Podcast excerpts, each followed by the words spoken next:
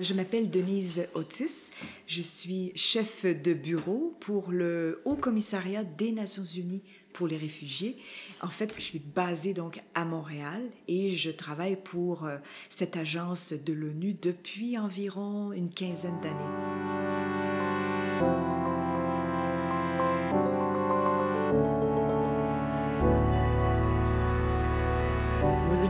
Au-delà de Roxane un balado produit par le Centre social des immigrants avec la participation financière de Centraide. Alors, dans le cadre de ce travail-là avec l'équipe de protection, je vais donc être appelée ici à Montréal à avoir des liens avec nos partenaires. Parce que dans le monde entier, l'agence, qui est vraiment une agence internationale, il faut que je le souligne, c'est une agence aussi intergouvernementale. C'est-à-dire qu'on est là pour soutenir les gouvernements dans leur mission, leur rôle de faire en sorte que les principes de droit international en matière de demande d'asile soient respectés. Donc, je, vais être appelée ici au Québec à traiter avec nos partenaires régionaux de Immigration, Réfugiés, Citoyenneté Canada, de l'Agence des services frontaliers du Canada et évidemment notamment le ministère de l'Immigration, euh, le fameux MIFI, donc ministère de l'Immigration, de la francisation et de l'intégration, parce que c'est un partenaire important aussi en matière de protection. Alors, euh, où en est l'évolution justement des droits des personnes qui demandent l'asile? Ben, je suis à quelque part bien placée pour en parler. Puis je, m'explique, c'est que avant d'arriver donc euh, comme chef de bureau euh, pour l'agence pour laquelle je travaille, j'étais donc avocate et je représentais des demandeurs d'asile. Et j'ai fait ça pendant au moins 15 ans. J'ai eu énormément de de plaisir et aussi j'ai appris à, vivre, si je puis dire, parce que les personnes qui étaient dans mon bureau avaient tous et toutes des histoires euh, très, euh, très touchantes, bien sûr, mais des histoires vraiment, dans bien des cas, euh, renversantes. Et maintenant que je suis du côté du Haut Commissariat, je peux quand même attester qu'il y a eu énormément, énormément de développement positif à ce niveau-là. Je vous donne un exemple bien concret. Euh, et tout récemment, il y a des équipes qui ont été mises sur pied spécifiquement pour traiter des dossiers où il y a euh, violence euh, basée sur le genre. Et ça, c'est fondamental parce que euh, ça, implique, euh, une, ça implique une connaissance d'abord de ces, ces, types de situations-là et ça implique aussi d'avoir une sensibilité bien particulière par rapport à ce qui arrive. Il y a eu beaucoup de ratés dans le passé, dans certaines audiences de, de, dossiers difficiles comme ça. Alors, euh, il y a, y a des, des, des choses bien concrètes qui ont été faites de façon à faire en sorte que les personnes puissent être mieux entendues dans des contextes meilleurs.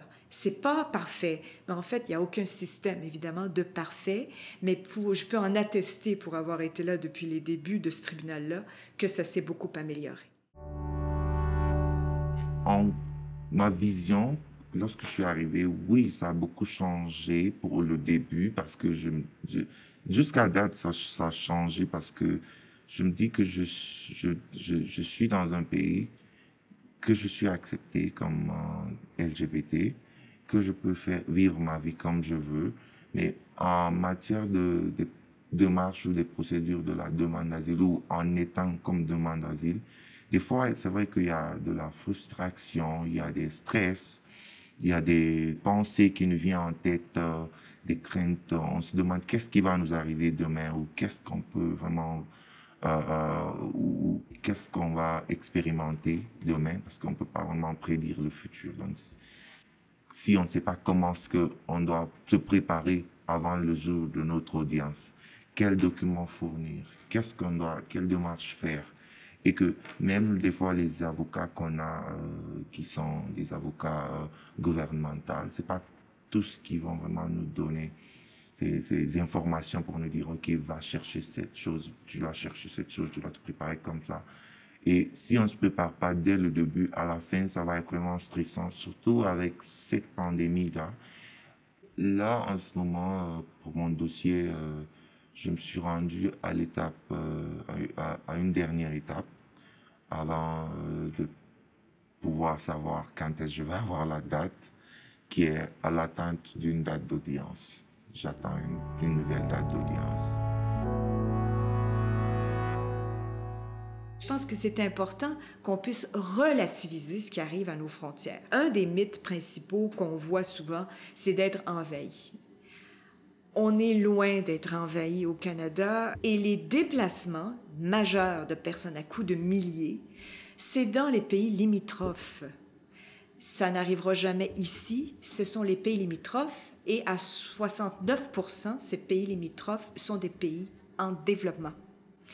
Alors, euh, si vous regardez les principaux pays là où il y a des déplacements de personnes, la Syrie, j'ouvre une parenthèse, la Syrie, il y a dix ans, était le pays qui en recevait le plus de réfugiés. La roue a tourné et maintenant c'est un des pays qui euh, d'où partent le plus de réfugiés. la Syrie, bien sûr, euh, bon, euh, l'Afghanistan qui, qui, est un pays qui qui, je, vais utiliser un terme horrible, mais qui produit des réfugiés, un terme comptable que je ne devrais pas utiliser ici, mais ça reste. Et puis bon, je, je, passe pour le reste. On parle du Myanmar, par exemple. Alors tous les Rohingyas, ces, ces apatrides qui qui sont retrouvés où? Ils sont retrouvés au Bangladesh, un des pays les plus pauvres au monde. Ah bon, alors, cette histoire de, de, craindre qu'on va être envahi, ça n'est jamais arrivé, ça n'arrivera jamais. On est bien trop loin. Et, je le répète, les gens ne peuvent pas aller aussi loin que leur pays, les pays, et parfois doivent rester à l'intérieur de leur propre pays, comme dans une situation de réfugié. Euh, il y a à peu près... Euh, quoi, 80 millions de personnes qui sont déracinées à travers le monde. 25 millions sont des réfugiés, donc ils sont allés dans un autre pays pour chercher protection. Et 45 et plus sont à l'intérieur, ne peuvent pas avoir eu la possibilité, n'ont pas eu la possibilité de quitter leur pays et ils se trouvent, en, ils se trouvent comme ça déplacés à l'intérieur de leur propre pays en étant persécutés là, dans les mêmes conditions qu'un réfugié. Tout ceci pour dire que je pense que l'État est en mesure de bien gérer ses frontières, mais aussi de bien respecter ses obligations. Les provinces, parce que les provinces ont beaucoup un rôle à jouer important. Le Québec, quand même, donne euh, l'assistance financière, euh, l'aide juridique euh, et bon, aussi l'hébergement temporaire au départ. ce sont là des coûts, il faut le reconnaître. Ce sont quand même des coûts qui parfois sont importants dépendamment du nombre, mais nous sommes encore dans des sociétés, euh, j'allais dire, privilégiées par rapport aux autres pays qui reçoivent des, millions de, personnes euh, réfugiées sur leur territoire. Euh, et je pense que ce qu'il ce qu'il faut, c'est qu'il y ait une meilleure connaissance de, de ce phénomène-là, des gens qui demandent la protection, et qu'on puisse, si possible, rester fidèle à notre engagement. Mais j'ai envie de m'exprimer librement parce que la liberté, c'est important pour que les gens comprennent et que peut-être si tout le monde essaye de s'exprimer de leur manière, de, de la liberté qu'ils ont dans leur esprit, qu'ils veulent avoir, je pense que ça peut, ça peut aider quelqu'un, même si c'est pas tout le monde, mais ça commence toujours par quelque chose et ça finit par beaucoup. Mais je dirais quand même que pour les nouveaux arrivants, euh, la plupart euh, des personnes des nouveaux arrivants, ils sont, ils sont honnêtes parce que ils, ils ont, euh, ils doivent être honnêtes parce que ils sont en train de chercher beaucoup de choses pour que le gouvernement même le, euh, ait confiance en eux.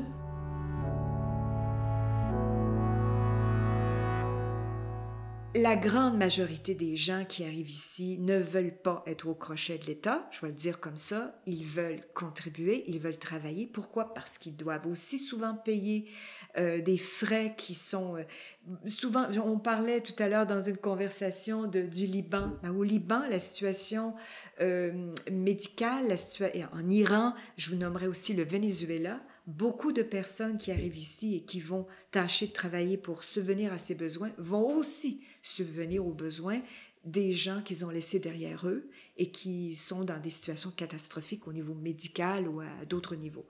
Alors ils vont se, saigner à blanc pour pouvoir soutenir les leurs tout en contribuant à la société qui, euh, chez qui ils essaient d'obtenir la protection. La possibilité pour ces gens-là de fuir s'est présentée, et souvent à fort coût, et souvent à fort prix, parce qu'on laisse derrière nous des gens, des mamans, des papas, des, frères, des sœurs, des amoureux.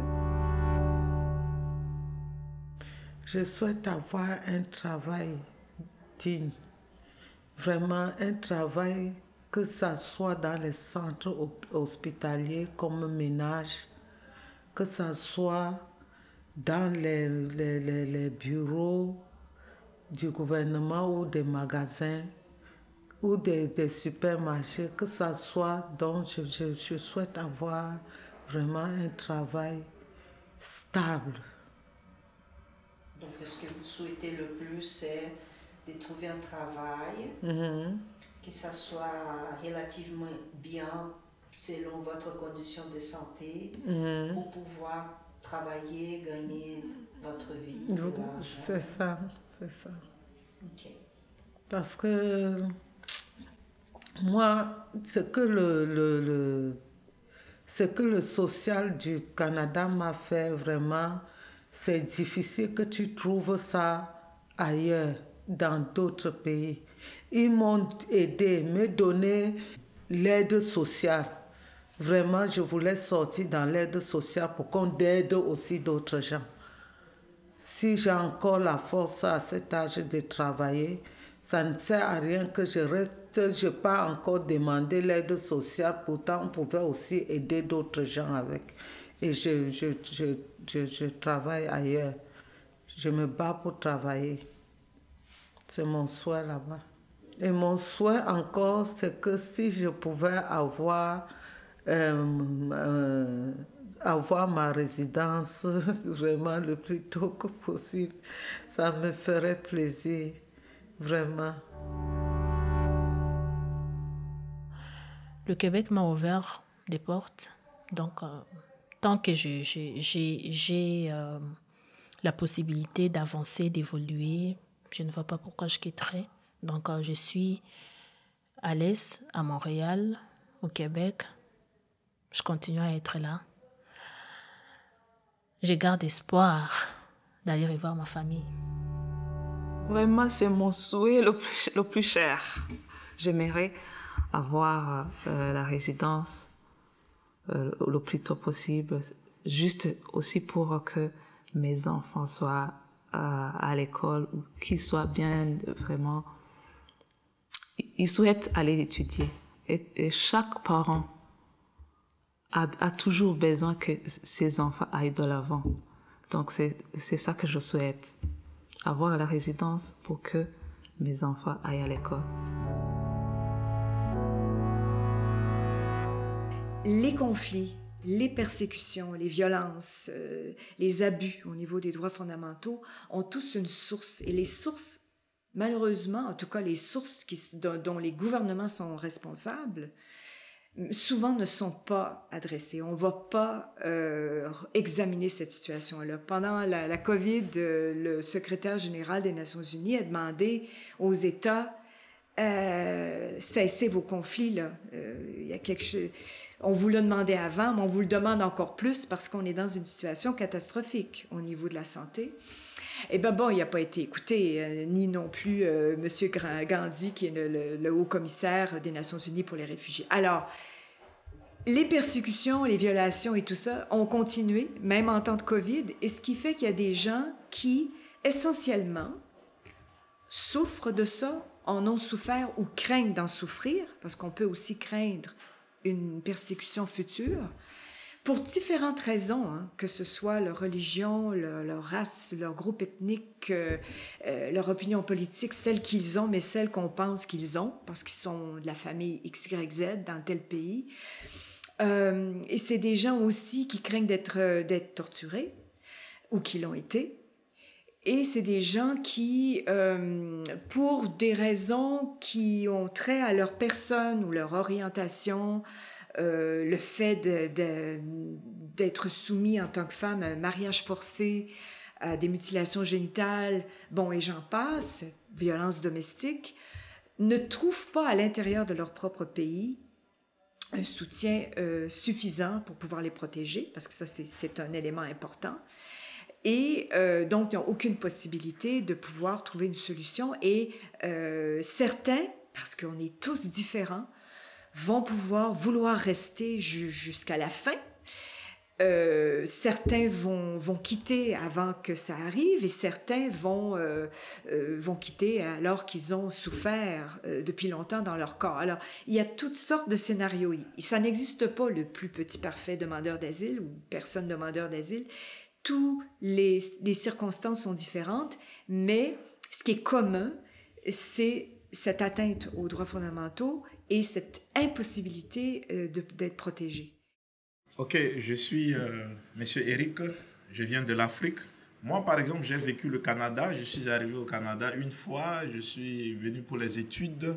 Après, je suis retourné au pays parce que j'aime mon pays. Je suis retourné pour travailler.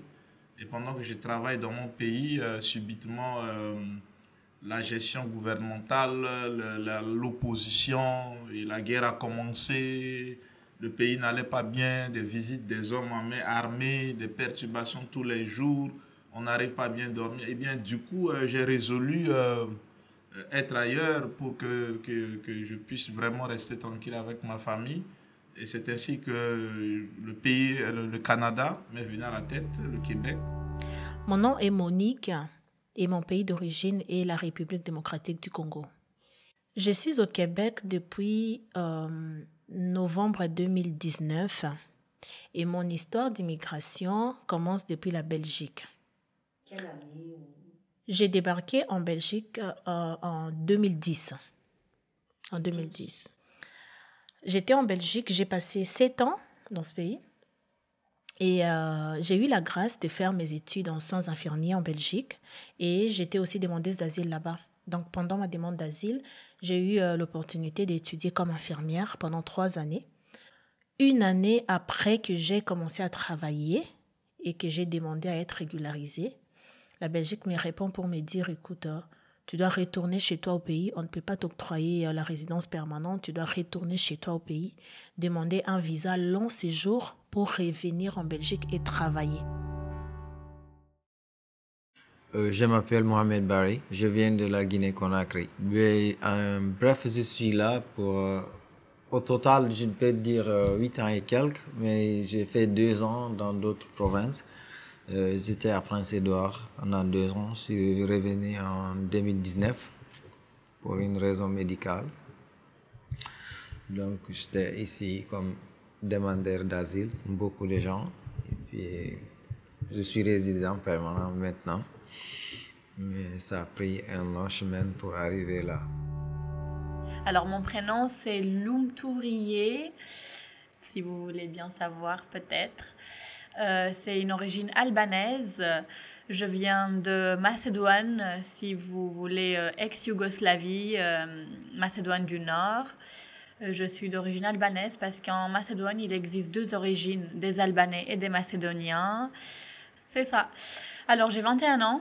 Euh, ça fait euh, ça fait huit ans à peu près que j'ai vécu en France jusqu'à aujourd'hui, avant que j'arrive au Canada depuis deux mois et demi.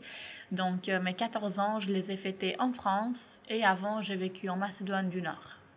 Et du coup, le jour que je suis arrivée en France, ça a tout basculé. Le temps que j'étais encore en Macédoine, on était encore des, enfants, ça se passait tout bien. On était contents, il n'y avait rien de mal euh, qui passait. Mais depuis qu'on est arrivé en France, ça a tout basculé. Alors, plusieurs scénarios, mais encore une fois, difficulté de trouver euh, protection. Et c'est pour ça que c'est important pour le HCR et pour plusieurs d'entre nous qui travaillons dans le même domaine que toutes ces lois, ces conventions demeurent, soient intactes, puissent être respectées, puissent continuer d'exister. Et c'est pour ça aussi qu'on fait souvent au HCR la différence entre des personnes qui sont dans la situation que je vous ai décrite et plus généralement tous ces différents types de migration. Parce que la migration, il faut faire, peut-être que, peut-être qu'on a tort, mais Je pense que pour nous, c'est important qu'on fasse cette distinction-là pour qu'il y ait encore à quelque part quelqu'un qui puisse venir ici trouver la protection. Parce que malgré tout ce que j'ai dit jusqu'ici, il y en a quand même beaucoup qui trouvent la protection. 56% des demandes sont acceptées. Donc, ça donne la possibilité à ben du monde, quand même, de pouvoir commencer une nouvelle vie. Faut quand même reconnaître ça. Et grâce aussi au soutien d'organisations locales sur le terrain qui les soutiennent de façon fantastique et parfois au-delà de leur mandat, au-delà de leur capacité financière. Alors, bénévolat, etc., moi, je leur euh, tire mon chapeau. Ce balado a été réalisé grâce à la participation financière de Centraide dans le cadre du projet de l'asile à l'action du Centre social d'aide aux immigrants. Ne manquez pas le prochain épisode de Au-delà de Roxham la semaine prochaine pour en apprendre encore plus sur les enjeux et réalités vécues par les demandeurs d'asile au Québec. Merci pour votre écoute. À bientôt.